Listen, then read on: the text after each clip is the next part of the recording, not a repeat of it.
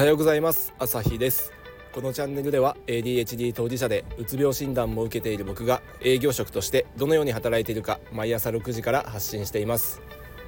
今日のテーマはコツコツやる。もうこれです。もう毎日ねコツコツコツコツやってるわけですけど毎日一人でこの iPhone に向かってただただ喋り続けてるわけですよ。で毎日配信すると言って毎朝6時から、えー、発信をしてるわけですけど、まあ、たまにね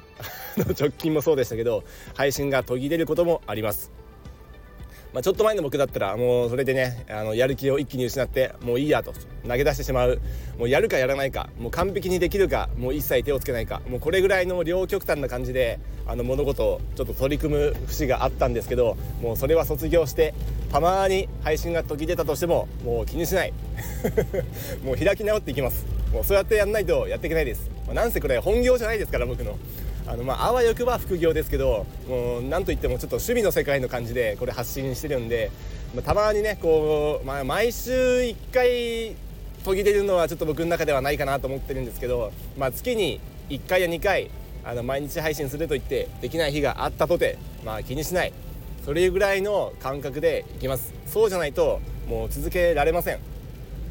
昔ねなんか違う本であの僕読書好きなんでいろいろ本読むんですけどあの何かの本で見たんですけどあのメンタル面ですね。あのフィギュアスケートありますよね。あのフィギュアスケートであの例えば1回目のジャンプに、えー、4回転ジャンプをするとそういうプログラムを組んでいながらあの着地に失敗して転倒してしまったと、まあ、そういう選手を見ている観客の人はどう思うか。おそらくそれにこうねめげずに、あのこう落ち込まないで残りのこう時間きっちり滑ってほしいってこう応援する気持ちになりますよね。だからあの本人がいちいちそこで失敗してくよくよするんじゃなくてそこで切り替えてもう次々とやっていくことの方がもう大事であるといういうようなことをね僕これ大学生の時かなの頃にあのちょっと知ったんですよ。まあ、当時はあの就活をしていてあの面接でねこうちょっと詰まるところがあったりあの考えていたことを喋れなかったらもうそれでもう 投げやりになるんじゃなくてもう仮にねそこ失敗したとしても次の受け答えでまたこう持ち直せばそれでいいじゃないかと、まあ、10個あるうちの1つを失敗しちゃって別に全然気にしないでそれでね落ち込んで残り全部台無しにするぐらいだったら、まあ、残り頑張って、まあ、10個のうち9個うまくいけば、まあ、それでいいじゃないかというような感じなんでもう一個一個の失敗にもういちいち落ち込まない。それぐらいのね感覚でいかないともう何物事はね続けられないかなと僕は思ってますんで、まあ、たまに配信途切れることもありますがもうそれでくよくよしない。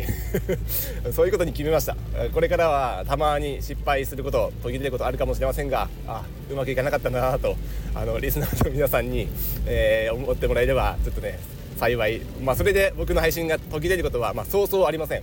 1日あの配信が途切れたとしても次の日にはほぼ確実にあのまたスタートしてるかなと思うんで、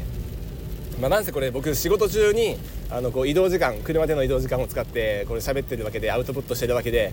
その移動時間が取れないとあの喋れないし取れたらいくらでも喋ってるしみたいな感じですから、まあ、その時間を確保できたかできなかったか。時間があったのにやらないってことはほぼないです。もう毎日喋ってるんで。喋ることで頭がすっきりするんであのおすすめです。ADHD の方にはあのもうぶつくさぶつくさこう iPhone に向かって独り言のように喋ることこれ結構ね頭すっきりとするし自分の思考がアウトプットできるんでいいなと思うんでね。ちょっと話取れましたが ADHD の人にはおすすめですけど、まあ、僕はこのなんだろうこのえー、喋るっていうことが結構もう習慣化されてきたんでこれからも続けますしえー、毎日もし聞きたいと思ってくださってる方がいたとしたら期待は裏切らないと思いますんでこれからもよろしくお願いしますと